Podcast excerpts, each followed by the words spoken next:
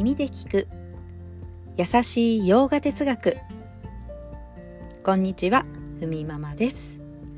いつもお聞きいただきありがとうございます。このラジオは耳で洋画哲学を聞いて日常に生かしていこうというラジオです。またラジオの原稿はノートに載せます。URL を後ほど貼りますのでテキストでご覧になりたい方はこちらからお願いします。では今日のテーマ。瞑想で悲しみを打ち壊す。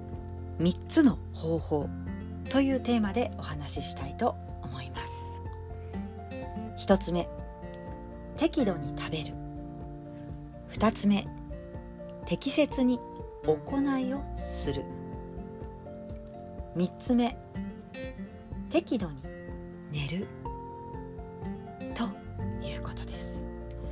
これを3つ、まあ、することによって適切な状態私たちはさっとばな状態になることができます。さっとばというのは純質とも言いますが純粋の純に質ですね、え体で言うなら、まあ、例えばクリアに整っている状態ですよね、えー、反対に例えば、まあ、適度に寝なかったら眠気がきますよね、まあ、眠気っていうのはタマス鈍質が多い、まあ、動きたくないっていうような状態。うん今言った3つのことを例えば極端にしてしまった場合ですよね。適度に食べることをせず、例えば食べないとか反対に多く食べる、ま、極端にすることはラジャス激質が高まる。ということなんです。なのでさっとばな状態に持っていく。するとそのメリットとしてその人が悲しみや苦しみに苛まれていたらそれを打ち壊す術となるのだ。ということですでは例えばもし瞑想がうまくいかない人っていうのはどんな人かというとちょっと反対側ですよね。例えば食べ過ぎとか食べなさすぎとか眠りすぎとか眠らない人とか、まあ、極端な方になってしまうのも良くないですよというんですね。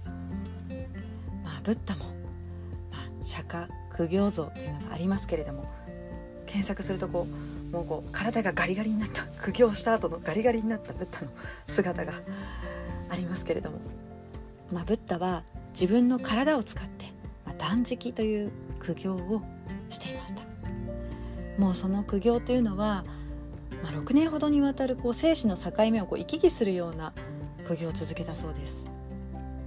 でも苦行のみでは悟りを得ることができないと理解するんですね、え修行を途中でやめて体を清め少し体を休めているとそこにスジャータさんという人が来てくれて疲れて休んでいるブッダにミルクがゆを差し上げたそうです。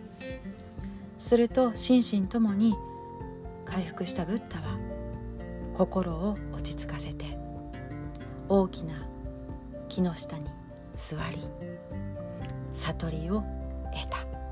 ということなんですね。ブッダも中道が一番だ。というふうに言っているわけです。まあ、ちなみにこのミルクガイを持ってきてくれたスジャータさん、えーね、現在ね牛乳メーカーのスジャータはここから来てるんですよね。いや私もねだいぶこのスジャータさんに スジャータにお世話になりました。もう7年くらい前かなもうこのここのねタピオカミルクティーにすっごくハマってしまってもう通勤途中とかコンビニで見つけたらもう必ず買ってその時すぐ飲めなくても後で取っといて お家に帰って飲む。っていうようなねスチュアートさんにお世話になった私ですけれども。はい。そういった、まあ、中道ですね。食べ過ぎとか食べなさすぎもせずなるべく適度に食べ適切に行いをし適度に寝ることによってそれが悲しみを打ち壊す、まあ、術となるというお話でした。はいそれでは今日はこんなところで。今日一日も皆様にとって素敵な一日になりますように。耳で聞く優しい洋画哲学ふみママラジオご清聴ありがとうございました。バイバーイ。